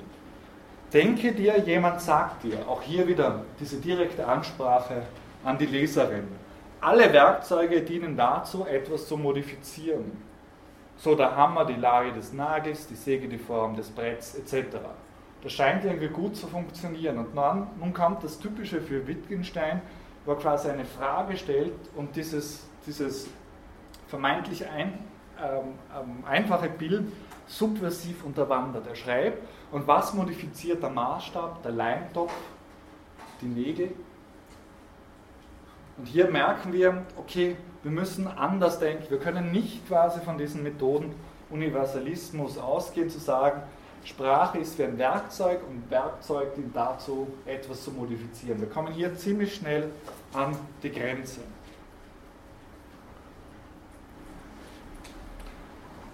Nun ist klar, also Wittgenstein wendet sich gegen eine Namenstheorie der Bedeutung, gegen die ostensive Definition, gegen die Idealsprache. Was versucht Wittgenstein dahingehend ins Treffen zu führen? Es ist der vielfältige, je unterschiedlich kontextuelle Gebrauch der Sprache. Und zwar versucht er aufzuzeigen, dass wir Sprache in einer Pluralität verstehen müssen. Er nennt das Sprachspiele. Die Sprachspiele sind situationsbezogen, kontextuell unterschiedlich und hängen vom jeweiligen Gebrauch ab. Er würde auch sagen, wenn wir einem Kind versuchen zu erklären, was so ein Stift ist, werden wir nicht sagen, das ist ein Stift, das ist ein, ein, ein Tuch, um die Tafel zu, zu, putzen, das ist ein Folder etc., sondern wir werden dem, Stich, äh, dem, dem Kind erklären, was man mit so einem Stift tun kann. Man kann da nämlich irgendwelche Zeichen auf Papier machen, man kann auch jemanden fixen, wenn man nicht recht artig ist, man kann auch Wände anschreiben, etc. Also wir gehen weg von Existenzaussagen, die quasi bloß auf eine invariante Bedeutung ziehen und versuchen einen vielfältigen, kontextuell je unterschiedlichen Gebrauch einzuführen. Und deswegen äh, zeigt Wittgenstein auf, also es ist ein ganz berühmter Satz, dass hier ist dieser Shift von Meaning to Use auf Englisch, also von, von Bedeutung hin zum Gebrauch, und wird folgendermaßen bei Wittgenstein gefasst. Die Bedeutung eines Wortes ist ein Gebrauch in der Sprache. Und dieser Gebrauch ist quasi nicht mehr ein uniformer, ein eindimensionaler, sondern kann ganz unterschiedlich sein. Also können Sie sich vorstellen, ich kann die Flasche zum Trinken nehmen als Wurfgeschoss, ähm, ich kann hier Wasser einfüllen, ich kann auch Saft, ähm, ich kann auch irgendwelche, kann Sand reintun, Erde etc. Also hier lernen wir quasi nicht bloß Existenzaussagen, sondern wie wir mit den Dingen umgehen. Und weil dieses Sprechen quasi mit diesem Gebrauch in einem engsten Zusammenhang steht, ist es auch quasi nicht mehr für Wittgenstein zulässig, Sprache bloß vom Verbalen her zu verstehen, sondern es ist immer schon kontextuell mit nonverbalen Aspekten verstrickt. Deswegen kommt er hier schon zu einem vollkommen anderen Sprachverständnis, wie wir das normalerweise haben, als das bloße Verlautbarung, hin zu dem, was Sprache als ja, ähm, Sprachspiel eben auszeichnet. Wenn Sie in, auf Paragraph 23 der philosophischen Untersuchungen äh, sich anschauen, was Wittgenstein alles unter Sprache versteht, nämlich es sind Befehle, Beschreibungen, Berichte, Rätselraten, Vermutungen, Bitten, Danksagen, Flüche, Grüße, Witze erzählen, Theaterspielen, aber auch ein Instrument spielen etc., merken Sie, wie, wie reichhaltig die Sprache ist und wie reichhaltig auch die Inszenierung von Wittgenstein mittels dieser Beispiele äh, ist, um die Mannigfaltigkeit dieser Sprachspiele zu etablieren. Um quasi die, die Sprachspiele in ihrer Pluralität vor Augen zu führen, versucht eben Wittgenstein zu zeigen, dass wir es nicht mit einem Sprachspiel zu tun haben, dass es auch keine Essenz des Sprachspieles gibt. Darauf werden wir auch das nächste Mal noch einmal äh, näher eingehen, dass Sprache unzählbar sind und unabschließbar. Also wir spielen hier für Wittgenstein ein akademisches Sprachspiel. Also strikte Arbeitsteilung, ich äh, bekommen Geld, Sie, wenn Sie Glück haben, brauchen nicht Geld zahlen, sprich Studiengebühren. Sie hören zu, ich muss reden, Sie dürfen Fragen stellen, ich muss antworten, etc. Also das ist, ist ein akademisches Sprachspiel. Wenn wir uns draußen begegnen, bin ich hoffentlich irgendein ein Mitmensch für Sie, wie alle anderen. Ähm, ähm, das ist ganz unterschiedlich, wenn wir am Fußballplatz sind. Ähm, beispielsweise, wir könnten ein Gegner sein, ich faul sie, kriege die gelbe Karte. Das ist ein vollkommen anderer Kontext, ein anderes Sprachspiel. Ähm, auch da sind natürlich die Formulierungen anders. Ich werde dann nicht mehr im Hochdeutschen mit Ihnen reden, sondern quasi wahrscheinlich ein bisschen brachialer oder, sie, oder umgekehrt. Also hier sehen Sie, dass wir in ganz unterschiedlichen Kontexten verankert sind, auch wenn wir ein Beißlein Bier bestellen etc. Wenn wir das in Hamburg machen, ist das anders, äh, weil wenn Sie da sagen, Sie hätten gerne Krügel, kriegen sie wahrscheinlich äh, irgendein Mineralwasser und, und kein Bier ähm, etc. Also hier sind wir ganz unterschiedlichen Kontexten eingelassen. Wir spielen immer unterschiedliche Sprachspiele, die eben ganz eng mit Handlungen verwoben sind. Und darauf versucht Wittgenstein nun aufmerksam zu machen. Diese Pluralität von Sprachspielen ist keiner Hierarchisierung unterworfen. Es gibt auch keine privilegierte Form mehr. Also im frühen Wittgenstein haben wir ganz klar diese privilegierte Form des Logos Apophantikos, des Aussagesatzes, der verifizierbar und falsifizierbar ist. Das spielt hier für Wittgenstein überhaupt keine Rolle mehr und er zeigt auch auf, inwiefern diese Sprachspiele geschichtlich äh, und kulturell vollkommen variabel sind.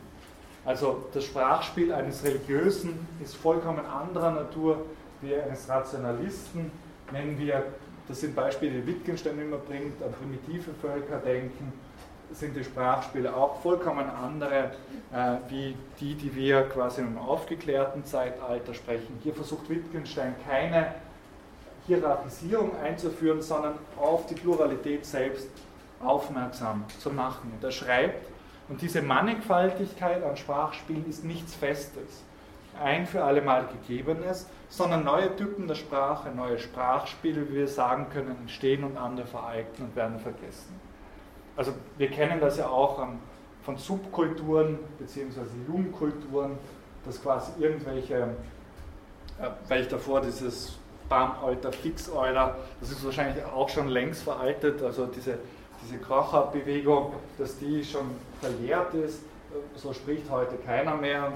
Da ähm, wird man mir wahrscheinlich den Vogel zeigen, wenn ich das irgendjemandem auf der Straße irgendwie versuche, ähm, äh, mit möglichst coolen Ausdrücken entgegenzukommen. Äh, da zeigt sich, dass die Sprache ein lebendiges Gebilde ist, das quasi permanent Wandlungen unterworfen ist und eben nicht auf die invariante Form einer logischen Isomorphie zurückgeführt werden kann. Deswegen auch diese Selbstkritik am Traktatus Logicus Philosophicus, äh, weil das nicht mehr gegeben ist. Bitte gerade was jetzt den Unterschied zwischen dem jungen und dem alten Wittgenstein darstellt, stellt mir aber dann die Frage, welches Bild von Wittgenstein, äh, Wittgenstein vielleicht durch sein Leben mitgenommen hat oder welches er in seinen jungen, in seinen alten Jahren hatte. Weil wenn Wittgenstein meint, dass gewisse Fragen Scheinfragen sind, weil sie nicht verifizierbar sind und sich zum Beispiel Seele nur auf ein human-internes Referenzsystem bezieht, dann geht er davon aus, dass es eine darstellbare Wirklichkeit gibt, die tatsächlich verifizierbar ist und die auch naturwissenschaftlich erfahrbar ist mit so einer eindeutigen Ausdruck, äh, Bedeutung, Objektbeziehung. Und dann geht er doch nicht nur davon aus, dass es das gibt, tatsächlich, dass die Welt so logisch aufgebaut ist, sondern dass auch unser Bild dieser Welt logisch konsistent ist. Mhm. Und erst auf diesem Fundament kann er auch eine logische Formalsprache fordern. Ja. Das heißt, er muss auch von einer ähm, gewissen Art der Erfahrbarkeit in der Welt ausgehen, oder? Und ohne solche epistemologischen Untersuchungen kann doch ähm, gar keine Formalsprache fordern, um darzustellen, dass wir so ein logisches Bild der Wirklichkeit bekommen können. Ja, exakt. Aber diese Erfahrbarkeit, also Wittgenstein wird quasi diese Erfahrbarkeit nun äh, in einem emphatischen Sinne versuchen, stärker in den Vordergrund zu rücken. Und zwar zeigt sich für Wittgenstein die Erfahrbarkeit ja nicht nur darin, dass wir die, wie wir das in der Naturwissenschaft machen, quasi Sachverhalte vorausberechnen und nachberechnen wollen, also typischerweise im Experiment, das quasi über Wiederholbarkeit ein exaktes Ergebnis liefert, das wir dann voraus- und nachberechnen können, sondern er zeigt auf, inwiefern uns Wirklichkeit in einer Mannigfaltigkeit gegeben ist. Und zwar kann mir die Wirklichkeit als Matthias Flatscher, der quasi in Mitteleuropa Ende des 20. Jahrhunderts zur Welt gekommen ist, in einer vollkommen anderen Art und Weise erschlossen sein, wie zum Beispiel ein Mensch im Mittelalter oder jemand, der im Amazonas-Urwald äh, auf die Welt gekommen ist. Das heißt, wir haben nicht mehr den Ausgangspunkt einer Wirklichkeit oder einer exakt berechenbaren Wirklichkeit, die wir als maßgebliches Modell über alle anderen Zugänge zur Welt rüberstülpen, sondern Wittgenstein versucht aufzuzeigen, dass wir in ganz unterschiedlichen äh, Formen unser, unsere Welt oder unsere Weltbilder formieren können. Wir werden in der nächsten Stunde noch sehen, wie unterschiedlich das ausfallen kann. Also wir haben quasi, das ist ähnlich wie, wie bei Humboldt quasi, nicht mehr diesen einen Zugang zur Wirklichkeit, der isomorph dargestellt wird in der Sprache, sondern unterschiedliche Sprachspiele öffnen unterschiedliche Weltbilder, die gleichrangig nebeneinander stehen. Ja? Wie, wie, das, oder wie hat das eigentlich der späte Wittgenstein gesehen in dem Zusammenhang? Wenn er zum Beispiel sagt, also ein, ein sinnvoller Satz ist verifizierbar oder falsifizierbar. Ja? wenn ich jetzt auch von verschiedenen Wirklichkeiten ausgehe, dann würde ja ein und derselbe Satz in einer Wirklichkeit äh, quasi verifizierbar und in einer anderen falsifizierbar sein. Wie geht er mit sowas um eigentlich? Genau. Er wird, also nur das nach, nach hinten äh, zu bringen, der frühe Wittgenstein geht von einer strikten Verifizierbarkeit diverser Sätze aus, die nicht reinfallen, sind nicht wissenschaftlich. Wittgenstein wird im Spätwerk sagen, das gilt, gilt aber nur für das Sprachspiel der Naturwissenschaft. Das kann für andere Sprachspiele überhaupt nicht zutreffen. Da hat das überhaupt keinen Sinn. Ja? Er sagt, ähm, wenn, wenn ein, ein religiöser Mensch die Existenz Gottes für sich beansprucht, ist diese Existenzaussage natürlich nicht mit der eines naturwissenschaftlichen äh, Zugangs zu vergleichen. Nichtsdestotrotz ist es natürlich stimmig in seinem Weltbild der Religion. Und äh, das sind quasi dann, äh, Wittgenstein würde sagen, das sind quasi Letztbegründungssätze einer tiefen Grammatik, ähm, die, auf die unser Weltbild ruht, die selbst nicht noch einmal verifiziert oder falsifiziert werden können, sondern das sind quasi basale Grundsatzentscheidungen, in denen, wie wir uns in der Welt eben orientieren und bewegen.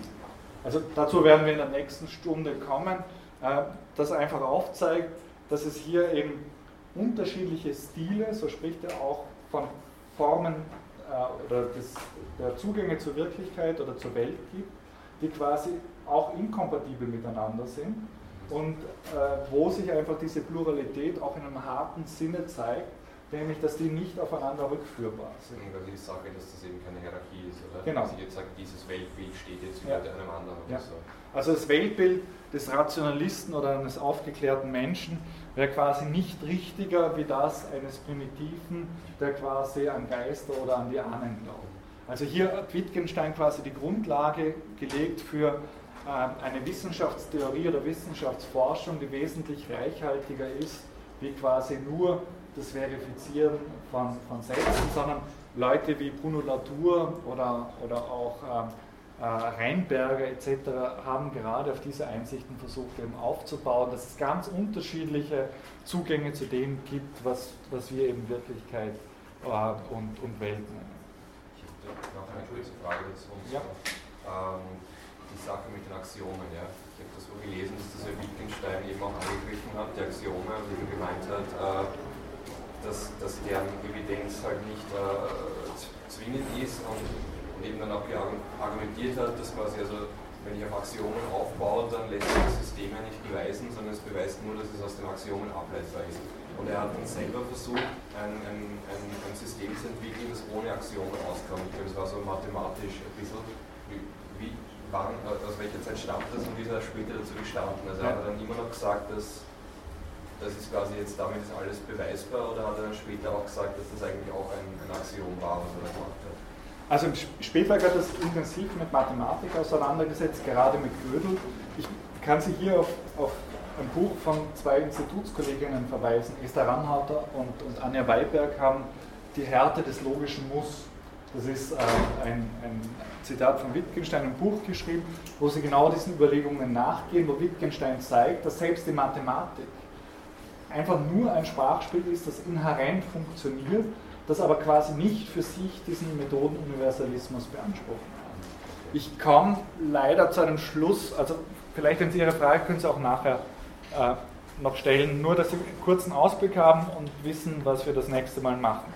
Was Sie heute mitnehmen sollen, ist folgendes. Der frühe Wittgenstein übt Sprach- und Metaphysikkritik mittels der logischen Analyse, Er unterscheidet zwischen sinnvollen und unsinnigen Sätzen und dieser frühe Wittgenstein korrigiert sich selbst, indem er aufzeigt, dass die logische Analyse quasi nicht diesen Primat für sich beanspruchen darf, sondern dass es einen vielfältigen Gebrauch innerhalb der Sprache gibt und diesen vielfältigen Gebrauch unterschiedlicher Sprachspiele möchte er quasi inszenieren.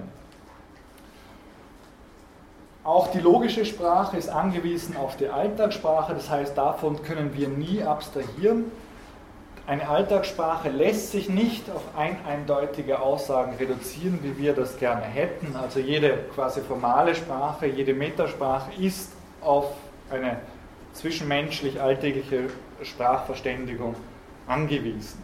Hinter der Sprache steckt kein verborgenes Wesen im Sinne einer Zwei-Welten-Lehre, dass wir es mit der idealen Sprache zu tun haben, die bloß äh, quasi defizitär in den Einzelsprachen abgebildet ist. Gegen, diese, ähm, gegen dieses Exaktheitsideal führt er eben den vielfältigen Gebrauch ein. Den können Sie mit dem Shift von Meaning zu Use versuchen äh, deutlich zu machen. Und Sprache ist quasi nicht nur die verbale Ausdrucksweise, sondern es steht schon mit Handlungen verwoben. Um das noch einmal Ihnen vor Augen zu führen, werden wir uns das nächste Mal den Paragraphen 65 bis 135 in philosophischen Untersuchungen zuwenden, wo wir dezidiert auf Überlegungen zu den Sprachspielen, Familienähnlichkeiten und der neuen Aufgabe der Philosophie eingehen. Und ich bitte Sie, diese Paragraphen sich anzuschauen, Wittgenstein zu lesen, gerade der späte ist immer ein großer Gewinn. Und ich bedanke mich sehr für Ihre Aufmerksamkeit und die Geduld, äh, dass Sie drei Minuten mir mehr geschenkt haben Schönes Wetter, genießen Sie den Tag und die Woche.